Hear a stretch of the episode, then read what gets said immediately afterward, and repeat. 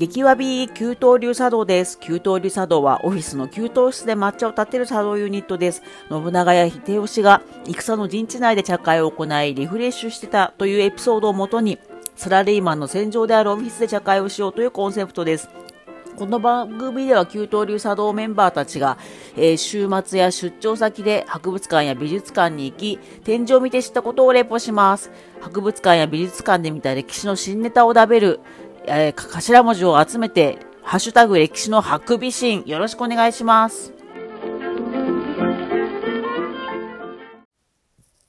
この番組は結婚の自由をすべての人に弁護団同性婚人権救済弁護団過労死弁護団に所属されている弁護士スカさんの提供でお送りします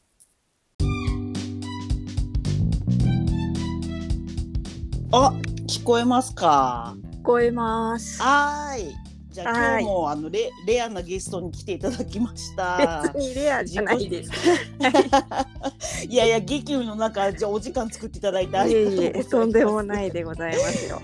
はい。じゃあ、はいあの自己紹介お願いします。はい、株式会社デンタルディフェンス代表の生沢と申します。歯科医師をしております。よろしくお願いします。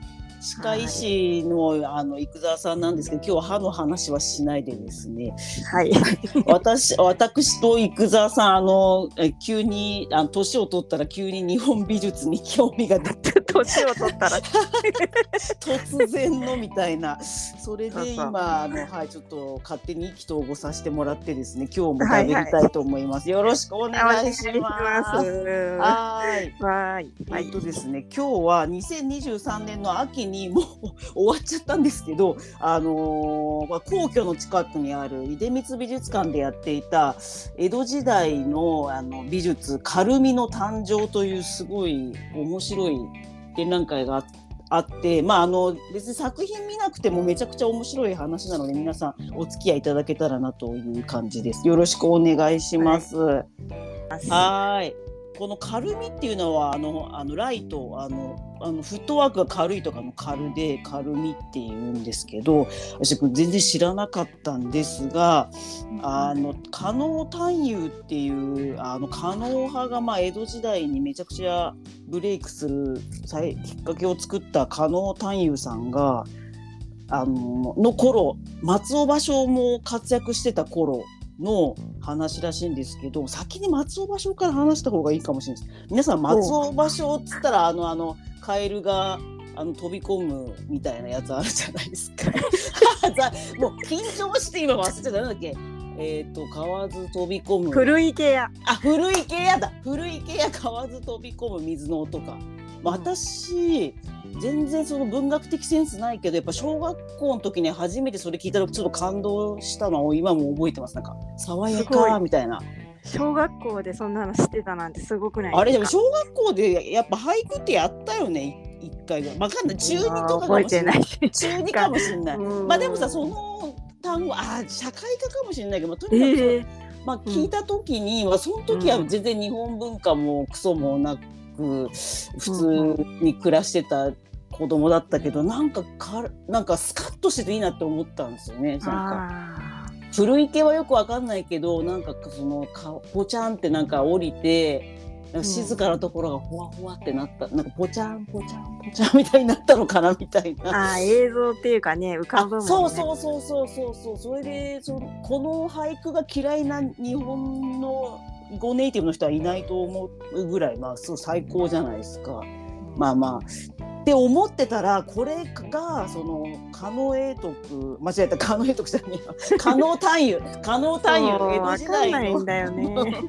ごめんねごめんね。狩野英徳は、えー、と桃山時代にねそうだよね。金ピの方ね。そうそうそうそうあのもうどっしりしたそうそう丸々したどっしりしたド派手なもう爆笑するぐらいのライオンとか書いてウェイウェイ系だった。うん人ね、あそうそう。あそっちのイメージ強かったんだけどその加納探幽っていう人はそうだ、えっと江戸時代のだからさ前半なのかな？その松尾芭蕉も前半なので、だいぶだからそのおおしゃれになってきた時期にその軽い軽いさが大事みたいになったっていうのでであっていうのが全部図録に書いてあるんですけど あのそのまあだからそれそれまでまあいろいろ和歌はねいろいろ五七五七七とかわーわー書いてたりああだこうだ ずっとあのみんなで句会和歌あの歌を読む会とかやってたんだけどこの松尾芭蕉がなんかそのもっと軽くしようみたいな説明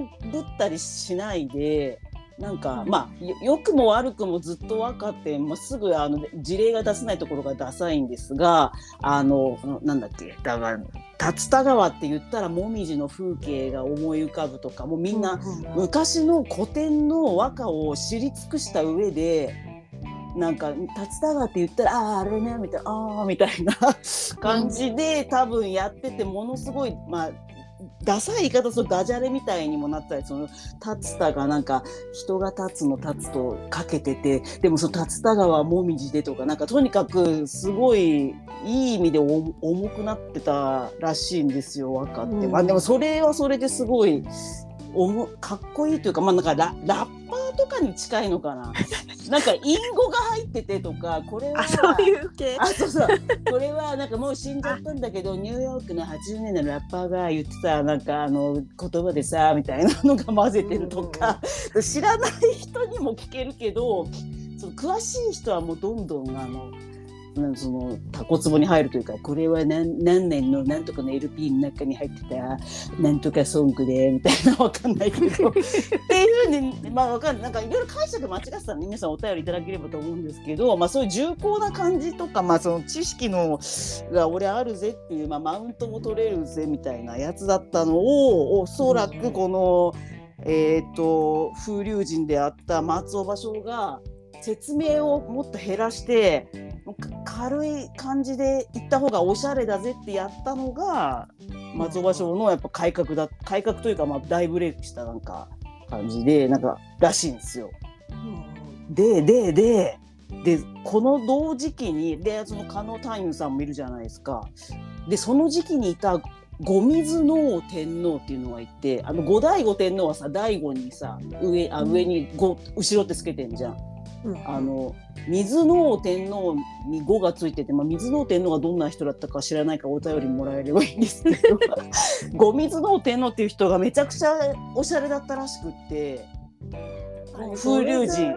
うん後水の後水能天皇って前話した人じゃなかったっけあやべえあれか小堀遠州の。時喋ってた人だっけ違ったっけ？いやでもそうかも。なんか結構こういう日本文化系の展覧会にするとすぐゴミズの天皇が出てきて私もなんか気になってたんだよね。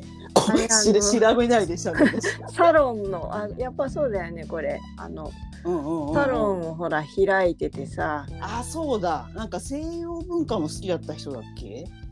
えっ、ー、とあれか和子だっけ？政子だっけ？あの徳川のさはいはいはいはいはい。2代を、あを自分のところに持ってきて一緒に頑張りましたみたいな。えー、そうだっけ？違うか。あ本当だ。五水の点のところにと徳川から和子が行ったんだ。そうそう。あま政子っていうもの政子だけ？東福門院だよ。あのほら。なるほど、えー、と家康の孫。そうそう。はいはいはいはいはい。リンパのさあの人たちのえっ、ー、となんだっけあの お店。仮金屋にさいっぱいあお金を落としてたしてたおしゃれな人だ。のの旦那だ。旦那だ。あじゃあやっぱクソおしゃれなんだ。本当だ本当だ。さまざまな文化の担い手として活躍したって書いてある。雅子さん、ね、家康からさあ奪われちゃった人だよ権力を。はいはいはいはいはいはい。ああ今まではそうかそうか天皇にあそうか思い出した。ありがとう。思い出した。そうだ。なんかもう徳川家にもう権力全部持ってかれたからやけくそやけくそというか俺は文化で勝つみたいな。あんなたぬきじじいに俺は文化で勝つ。で意外と奥さんになったその徳川雅子さんとも気があっても超文化で、うん、あだからか。ものすごい頑張ってんのよこの五水の天皇が。激アツなんすよ。ほうほうほう。であまあ本当にまあそうだね。もうさどうせ俺権力取れないしとことん文化でマウント取ってやるやって人だったんだろうでもセンスも良かったっぽいんですよ。この図録を見ると。ででそのあのさっき言ってた加納えー、丹友ね。その時期の松尾芭蕉の頃の江戸時代のなんかもう太平のようになりつつある頃の丹友さんと、後水の天皇がトーク文化談義をしてるトークの議事録が残ってるらしくって、うん、であので後水の天皇が「お丹友さ最近のさまあ今風に言うとね最近のアートって何が流行ってんのマジで」みたいに聞いたところ、まあ、もっとちゃんと聞いてる、うん、上品に聞いてるけどまあ噛み砕くと「マジ最近アート何着てんの?」とか言ったら「あマジ軽めっすね」みたいな感じで あの、まあ、言い方が面白いんだけどあの詰め詰めにギシギシにそのキャンパス内に書くのはダサいんだって言ったと、単優が。で、そのまあ、ダジャレっぽいんだけどつつま詰まる。だからいろんななんかね室町時代はねなんとか尽くしとか言って、まあ、今も結構言うけどもう桜がギチギチに書いてあるとかもうもみじがもう屏風の中ギチギチに書いてあるみたいなド派手なものが流行ってた一世代前は、まあ、だいぶ前は、うん、そういうふうにそのまあ普通の人間だったらそっちがお得だと思うじゃないですか。もうあの権力で屏風発注したら、うん、ギッチギチに。これでもかこれでもかってね。そうそうそうもういっぱいライオンがブワーっていって怖いだろう、うん、どうやみたいな。金箔やで、みたいな感じ。でまあそっから多分だいぶ平和になってきてダサくねってなったんだろうねそういうのってね。うんうんうん、ああそうそうそうそう。それでその詰めてあのいっぱい何でもこう説明的なものとか入れた絵はダサくて詰まってない方がいいつまらない方がいいっていうのもダジャレなのかなんだか分かんないけどつまらないやつが今流行ってるんですよ みたいな。ででそれをい今の今回の学芸員さんの言い方だと軽みっていうふうに軽い感じがいいみたいな。うんあれだよねやっぱあんまりそのブランドブランドしたもの全身ルイ・ヴィトンって書いてあるものを着てるよりやっぱふわっとしたものを着て軽さ出すみたいな例えがダサいんですけどなんかそっちがいいうん、マジで今アートはそっち来てます。軽め来てます。マジで。とかって言ったら小水の天皇がさっと返して、うん、ああそれってさアートだけじゃなくてマジであのはいあの俳諧その今俳句って諸事情で言ってくれる俳諧その松尾芭蕉とかやった。俳諧とかあっちのさ文学の方もマジそういうの来てんだよね。とかって2人で談義してるのがあって。すごいよね。かっこいいみたいな。おしゃれなんだその談義は だからあの、まあ、家康の頃まではもう後手後手のあの感じとかあとねあの生沢先生や私が好きな古田織部とかっていうこの ぐにゃぐにゃもうめちゃくちゃはちゃめちゃにして、うん、あの今までの価値観ぶっ壊してやるみたいなその 綺麗な天目茶碗中国の綺麗な技術で作られた茶碗なクソくらいぐにゃぐにゃだぜみたいな。下手馬のイラストぶちまけてやるぜみたいな。オラオラ系だったんだけどそういう戦国時代を経てちょっとみんな洗練されてきてマジあの、はい、あんま詰め込まない方がいいんですよねみたいな。軽さ重視でいきますみたいなのを言っててだからそれがかっこいい。で具体的に可能派の絵だとちょっと皆さん図録が手元にないとわからないかもなんですけどだからその余白まあ簡単に言って余白がすごいおしゃれみたいな。うん。なんか一番わかりやすい例っつってその加納太陽が書いた水墨画が展示されたんですけど、うんうん、まあ覚えてるからなんか結構。あよかったよ。ねえかわいいね。ささっとね書いた。ううまくないと書けない感じのささってパパって書いただけの墨で書いたいろんな種類の鳥がいて、うん、まあ、あれだよね。あの下の方にちょっと降りてくそこで、ね、そうそうそうそうそうそうそうそうそう。そうそうそうあれのそう右側が鳥でそうそうそう。左側が水そうそうそうそう。そうそれそれそれそれそれ。あれすごいよかったよ、ね、そうだよねあなるほど。そうそうだからさ書き込んでなくてさ、ちょっと薄い墨でねちょっとそうそうそう。影を描くだけで川に見えるみたいな。なんだっけあの垂らし込みってやつだっけ？なんかちょっとぼかしたりとかそうそうそうそうあとなんか筆の線がさ、わざとこうかすれててさ。あそうなのそうなの。それ遠くで見るとさななんかもう本本当に煙っていうかねなんかそのジャーって流れがジャーじゃないけどさそうそうそうそうそうそうそうそうそう。感じとかがそうだよね。その湿った感じでそうそうそれそれそれそれそれですわ。流れてると思ってびっくりしたよいやいや本当に。だからさこの時期のさ話それるけど、うん、この時の西ヨーロッパはさ、うん、もう逆逆とまあいろんな人いたとは思うんだけど、うん、あのなんかレンズで投影できるような技術があってな壁に壁とかキャンバスに、でいかにもう写真みたいに絵をかまだカメラが写真ができる前はでもこってりコテコテでさすげえ影と陰影であっちは 3D でこってこてにやってたわけじゃん。そそのとその頃可能タイムさそうおっしゃる通りです。あんまり書き込んでないんだけど遠くから見ると、風景がその脳内に出てくるみたいな感じで墨一色なのに、あの鳥が飛んでたりだからほとんどあんま書いてないとこが多いんだよねそのもやがかってるとこは。ちょっと墨をスーって塗っただけみたいなやつで、そうそうそうっていうのこれがあの分かりやすいですって図録に書いてあってこれね。名前が読めないんだよなこの絵の「ほげほげ蝶」ほげほげ図屏母母町だっけ？違う。母町か。あなんか確かに。なんかそすみません。ちょっとそこは皆さんあの図録買っていただいて あのなんかめでたいやつでしょ、うんうんあ、そうだ。あ、そうか。来てくれたらいい感じのやつか。すみません。ちょっとこれね、ルビがなさすぎて、すみません。ちょっとグダグダなんですけど、とにかく、なんとなく皆さんイメージつけていただいて。それさ、何番だっけ？六番だね。六番。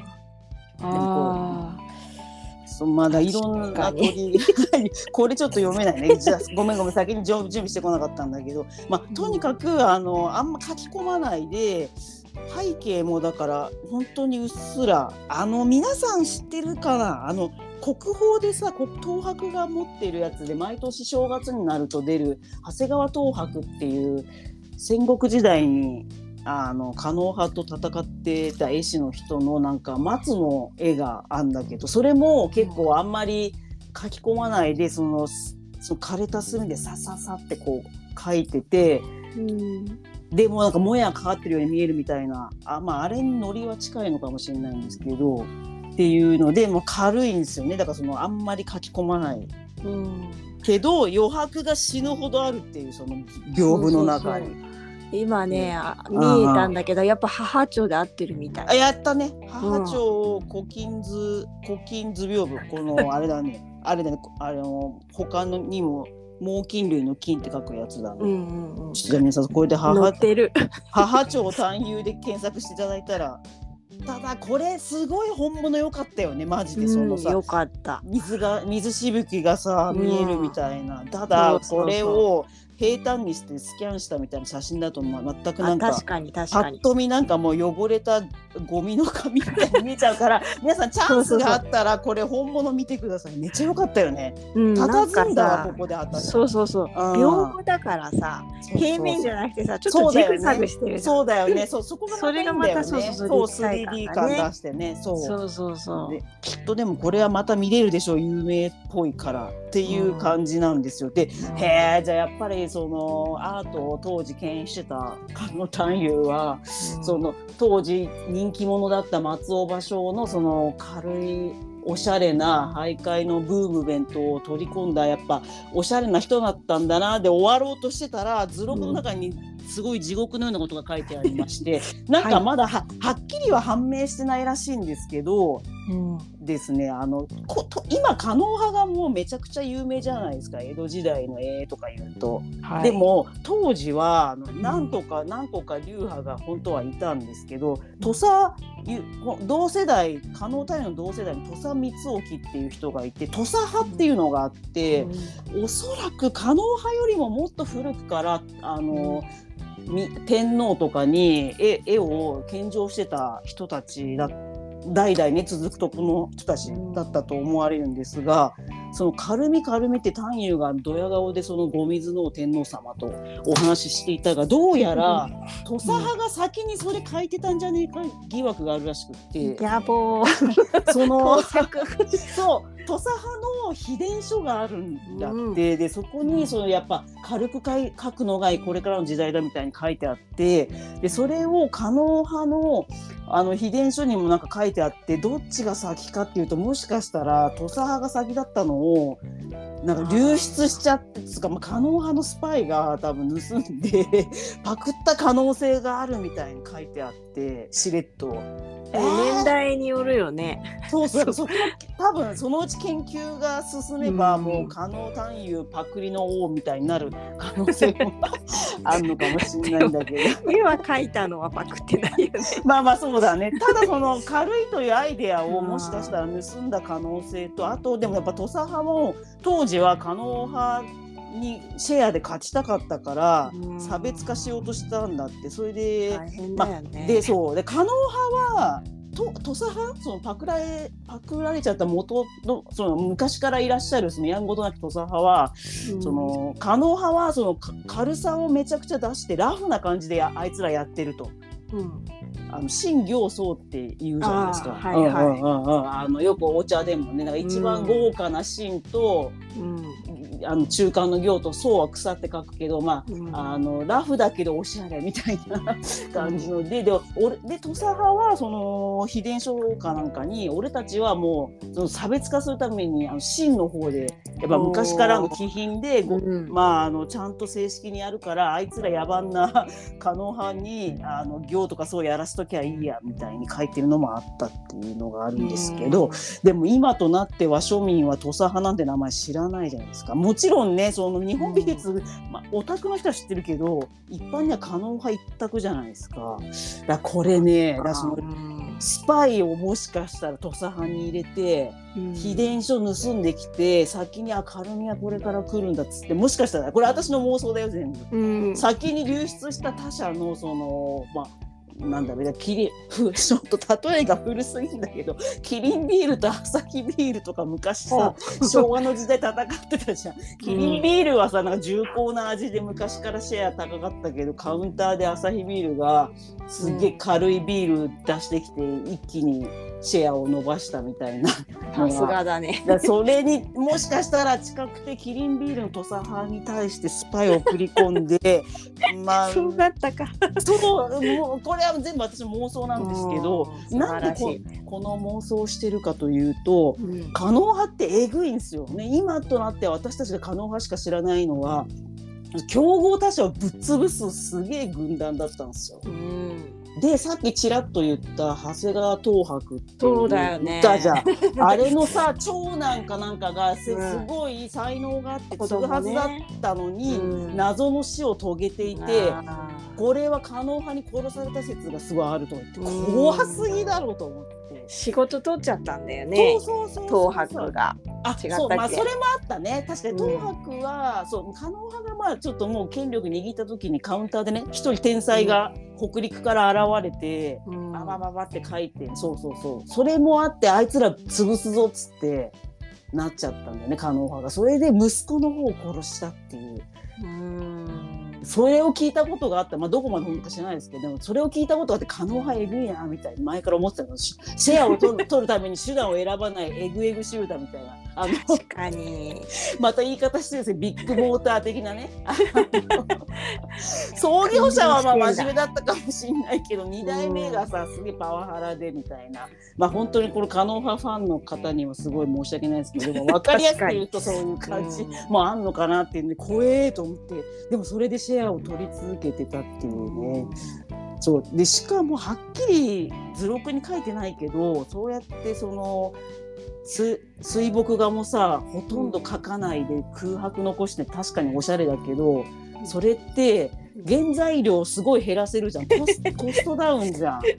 いっぱいかけるしねそうそうそうそう。そうなのよ。だから、うん、コストダウンもした上でこっちの方がおしゃれじゃないですかとか言ってで土佐派の方がやっぱり古風さも大事にしてるから、うん、もちろん、余白を残す先にもしかしたらね軽みっていうのを発明したかもしれないからもちろん余白は残してるけど土佐光興が書いた図屏風とかはちょっとその余白のところも丁寧にちょっとうっすら金をなんかまぶしてみたりとかうん。やっぱそのラグジュアリー感出してんだけど か蚊の 絵とかマジでカッサカサにしてあるからこれコストだけ同じ発注でな例えばわかんない500万で「図屏風1個よろしく」とか言ってかその単位はケチケチで墨だけで ねおあコストを抑えたりもしてたのかなって思うとますますの可能、うんこの時の可能派の恐ろしさね。ココスト下げてシェア伸ばし伸ばして競合他社のアイデアを盗んできたり息子を殺したり。そうやばいよやっぱ。結構やばいね。やべえやべえやべえ。っす。でそうなんだ恐ろしいよね。まあでも。どうやってまとめんだこれ。いや可能派やばいっていう話。そうそうそう。でもう、まあ、さらにさあの元まで戻すと、まあ、あの秀吉とかの時代にもうん。あい秀吉の後家康があのもうあの俺天下取ったらもう都を江戸に移すみたいなあ、まあ、都っていうと怒られない幕府とごと江戸でやるよって言った時に、まあ、加納派はその絶対にシェアを潰したくないからうん。あの、まあ、一回家康が江戸で頑張るっつってもまた秀吉勢豊臣勢がさ強くなるかもしれないからっつって分社化して、まあ、江戸の方に送り込む方と。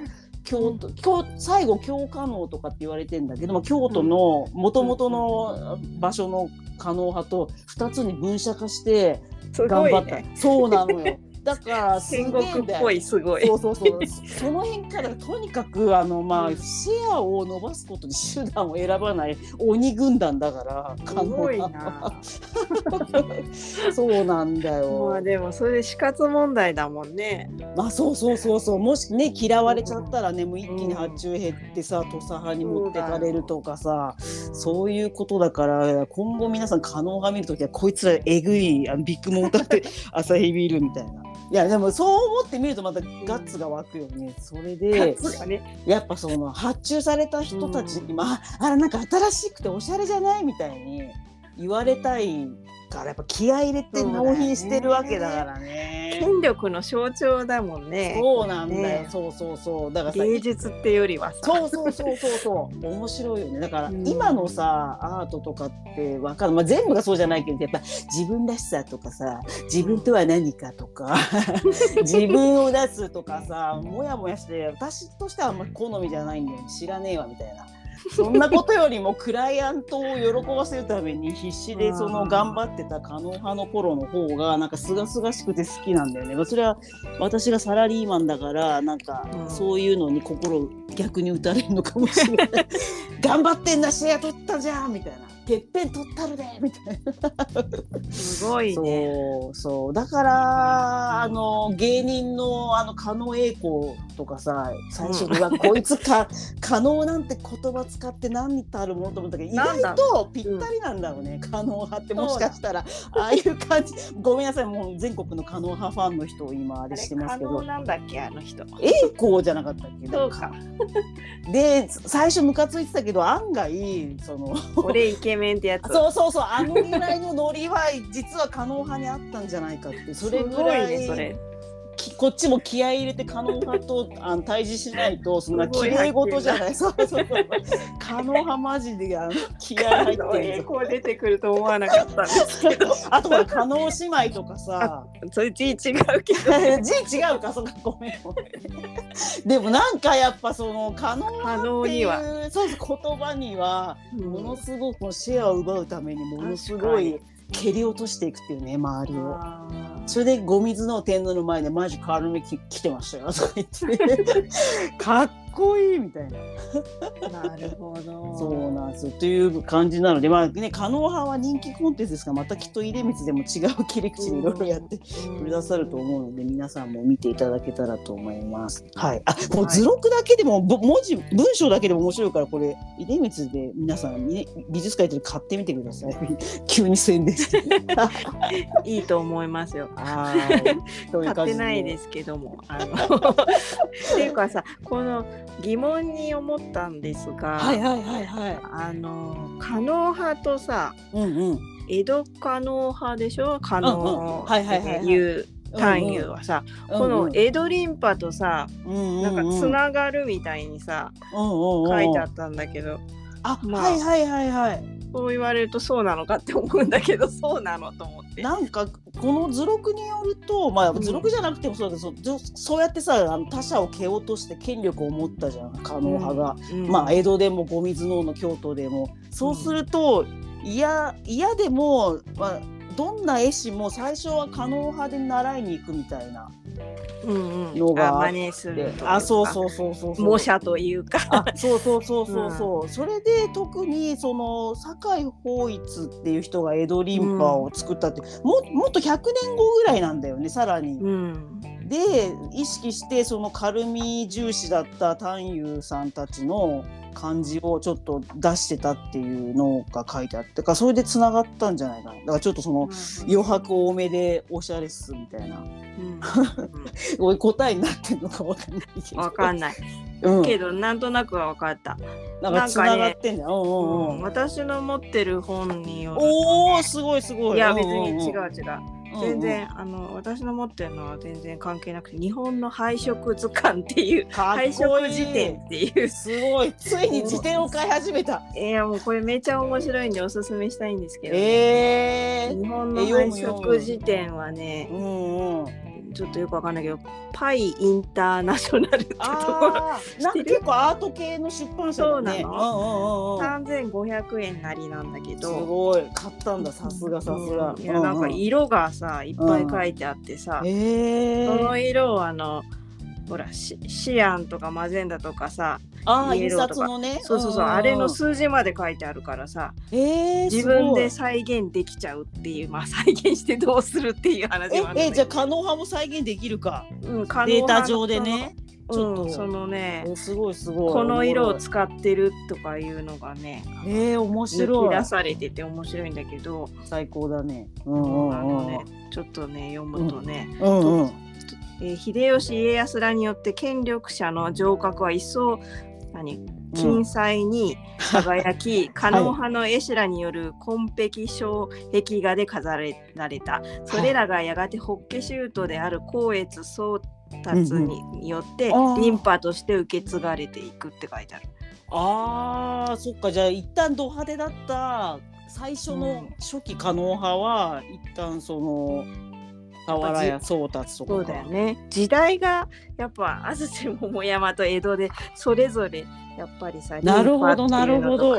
まあ両方とも結局同じところから発してんのかもしれないけどちょっと名前としてなんか、なるほど。じゃあ最初のリンパその戦国時代の終わり頃のリうん。ンパ、初期メンバーのリンパがまずその当時の可能派を受けそうをそう。結構インスパイアしてたから、うん。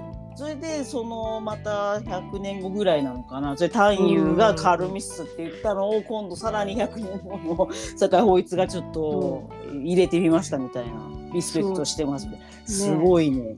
いやーでもこれさだからその可能派がさみんなに影響してるって書いてくれる。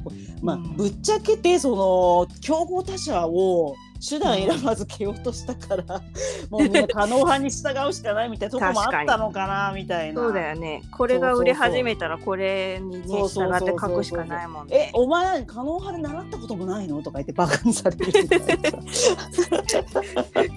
辛いね。怖い。いやすごいよね可能派すごい。しかもそれを土佐派からパクってた疑惑ね。それ私今今回ショックだった一番。面白かったさ私そこはさちょっと初めて聞いてええって思ったんだけどそうさそう展覧会にはあんま書いてなかった。図録にしれっと書いてあって、うん。えーこれ早く言ってよって思っあの展覧会に書いてあったのはさ酒井法一がさ、たうんうんうん。あの次男でさ酒井家の姫路の自ね由にさ、吉原に行ったり来たりしててそこでサロン的なね交流があったんじゃないか。ってあんな綺麗な絵描いて なんだっけ？なん変な猿のお尻がどうたらってあそうそうそうそう。あのあるシリア系のサルンドっていう名前で あの狂った歌もね歌って、うん。あの書いてたっていうあうの、ん。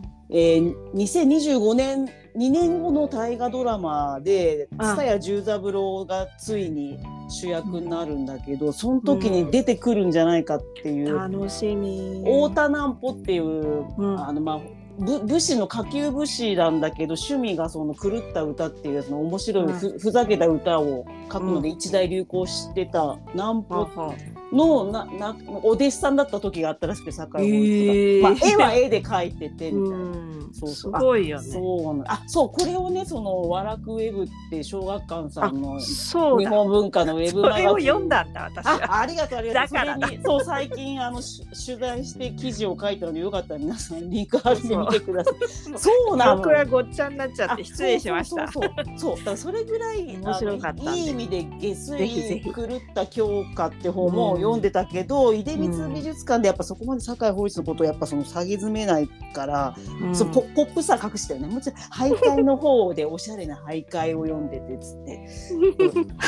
狂った歌の教科の方はもっとなんかパロディとか結構笑いを求めてて徘徊はさっき言ったあの松尾芭蕉のあのシャレオツな、うん重重厚だったそのみんなで読んでた和歌をなんかシティボーイ風に変えたみたいな。そっちの方書いてあったよね。だから徘徊をも読み、あの遮断でおしゃれで都会派みたいな、まあ、でもそれそこに行き着く前隠れ蓑だよそうねそうそうそう。その前は尻焼けのサルンドってペンネームで今日若気の至りだと思うけどね、うん、なんか読んでたよあっていう。ー確かに確かに。そう。だから大河ドラマ酒井法一出るかなってすごい楽しみにしてんだよね。へえ面そ白いね。のそう蔦谷十三郎はその編集者でいっぱいその、い本を出してた人の方なんだけど、うん。こ北斎とか北川歌麿とかうん。の、まあ、浮世絵の絵あと写楽かとかの浮世絵プロデュースしていっぱい版元になってたからまあきでしかもね北川歌麿はもうキャストが発表されてたんだよな。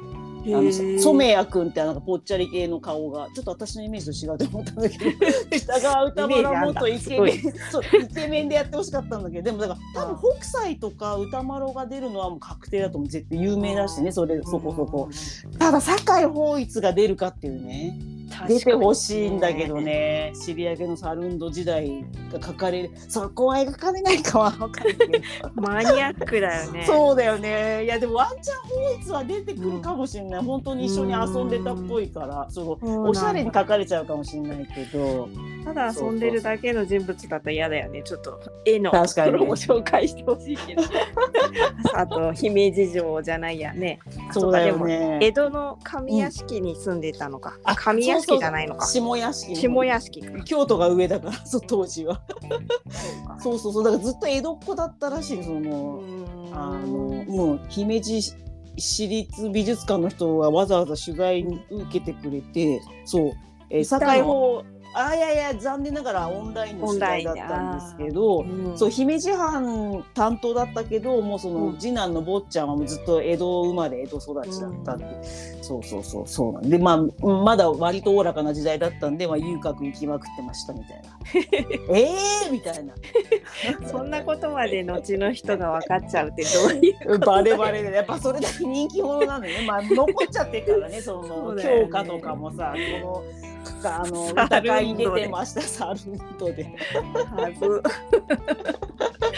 すごいよ、ね、人間味があっていいね。そうだから絶対蔦谷十三郎に言われちゃってなんかぼ坊ちゃんもなんか面白いペンネームつけましょうよとか言って多分言われてえ確どうしよかうかなみたいになってに。語は多い方がいいぐらいの。あそうそうそうそうやっぱり本名で出すと多分姫路藩からね多分怒りあと徳川幕府も怒るからなんか坊ちゃん何にします？ペンネームとか言われて 目つけられてたかもね。ひそうそうそうね。そうそうみんなそのペンネームが坊ちゃんって知ってるけど一応表向きは誰だろう知り合いけどサルンドって おもろすぎるよね。そう。でも出光美術館はその知り合いのサルンドは隠してたね、そこは隠してたね。そっちじゃその後のもっとおしゃれな徘徊の方ね、あー同時にやったんだろうけどな。そっち書かないんかいって思ったけどね、うんあーちょっとね、テーマからそれていくからな。あそうだね。軽みじゃなくて笑いの方に走っちゃう。尻軽になっちゃうから。確かにちょっとそこ削除でお願いしますみたいな。うん。もうい人が多すぎるよね。だって松尾芭蕉とかもね。そうなんだよ。込めばさいろいろあるもんね。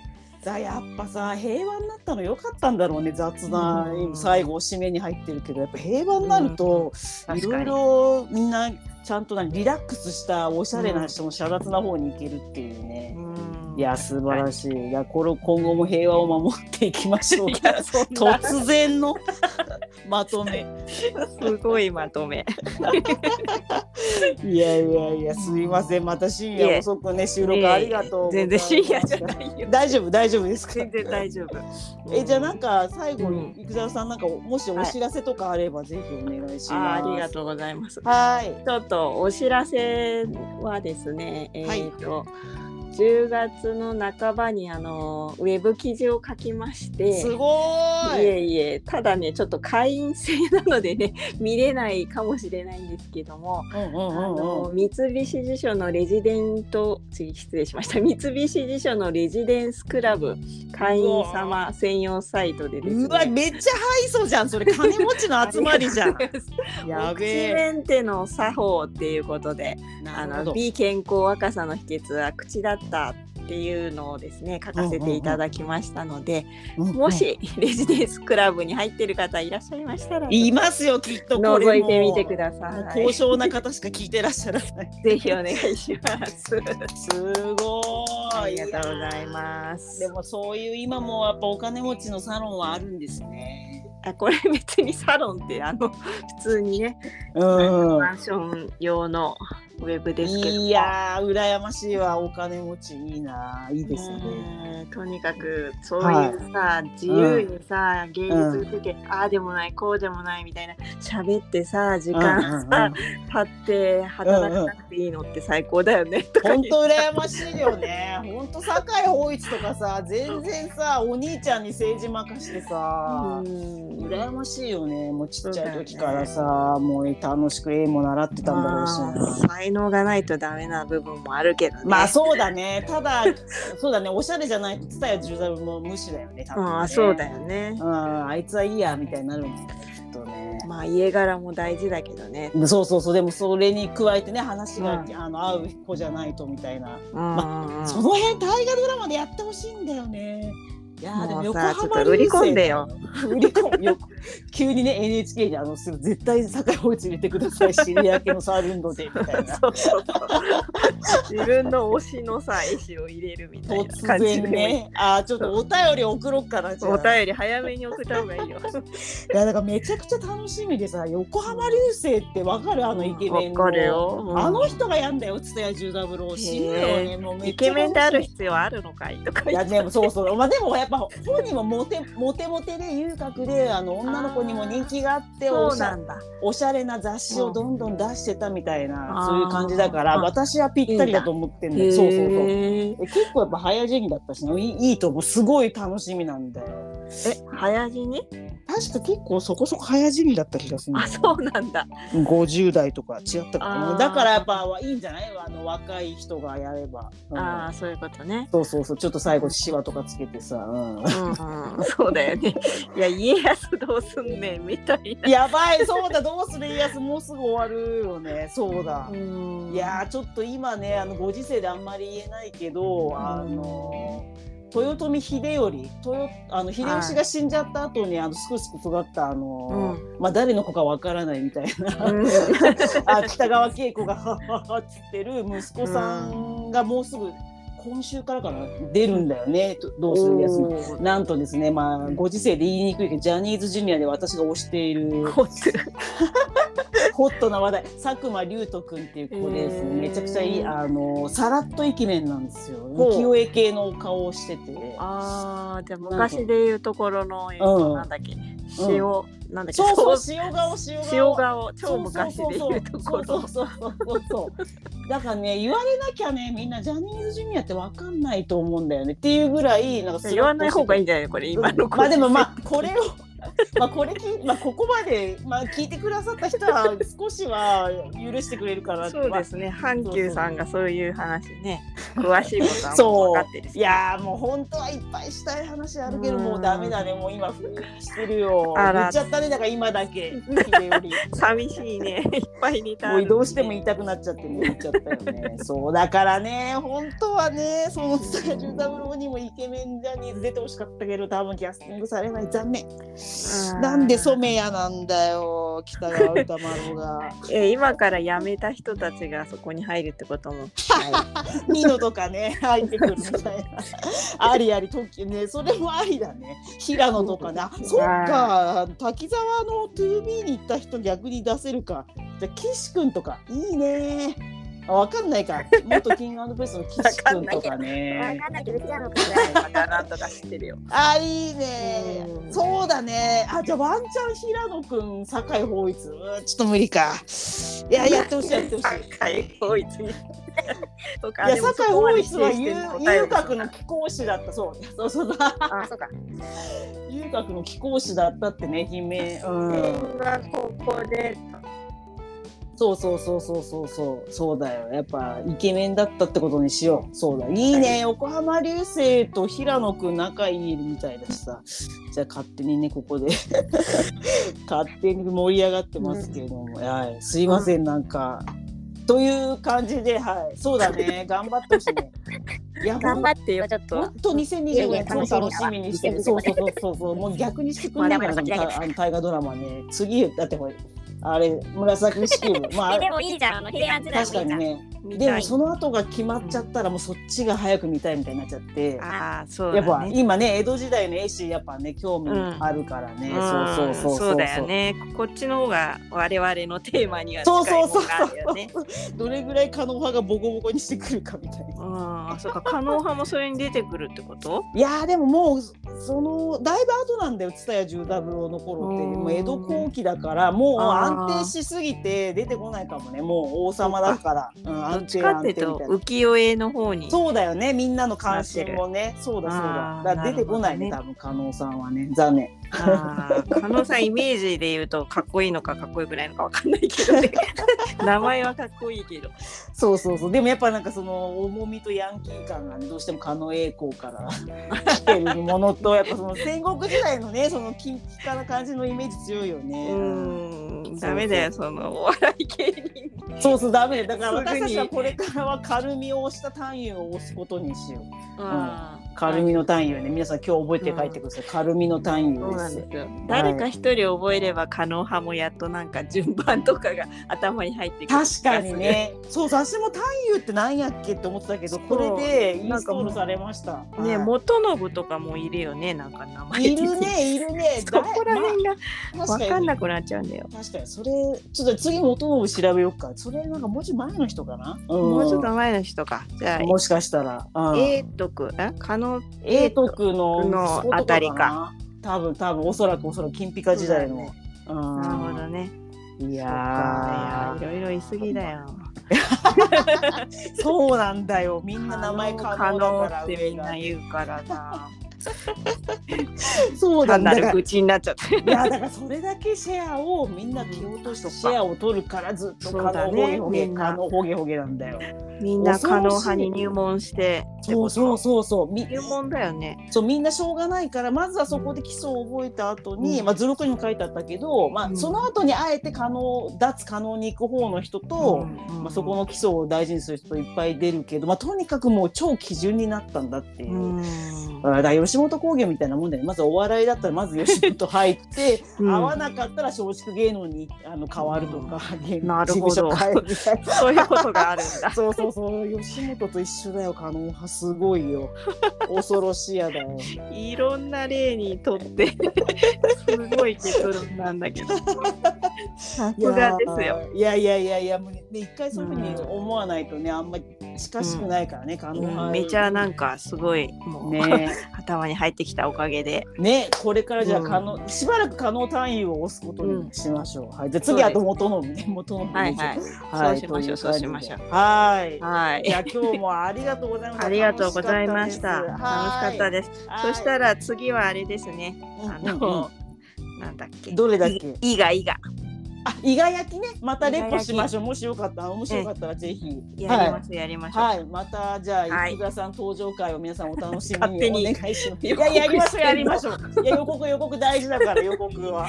すいません。はい、じゃあ、またお願いします。はい、ありがとうございました。はい、失礼します。失礼します。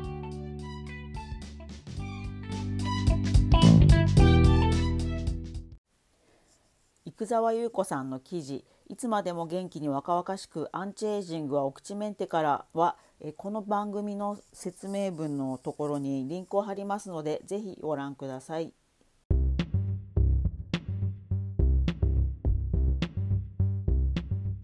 え大変僭越ながらこの番組では皆様からの寄付をお待ちしてます。あ本当缶コーヒーが買えるようなお金でもめちゃくちゃ嬉しいのであのご検討いただければと思います。まあ、いただいたお金はあの博物館や美術館にお金に充てさせていただこうと思ってます。えー、ペイペイでわびさび910、えー小文字で WABASABI910 は数字こちらに送ってもらえたら嬉しいです。はい、あとまた給湯流茶道はあの Twitter や Facebook、インスタ、YouTube などもやってますので給湯室の給湯に流れる給湯流に茶道で検索してみてください。では今日もありがとうございました。えー博物館や美術館で見た歴史の新ネタを食べる歴史のハクビシンでした。ありがとうございます。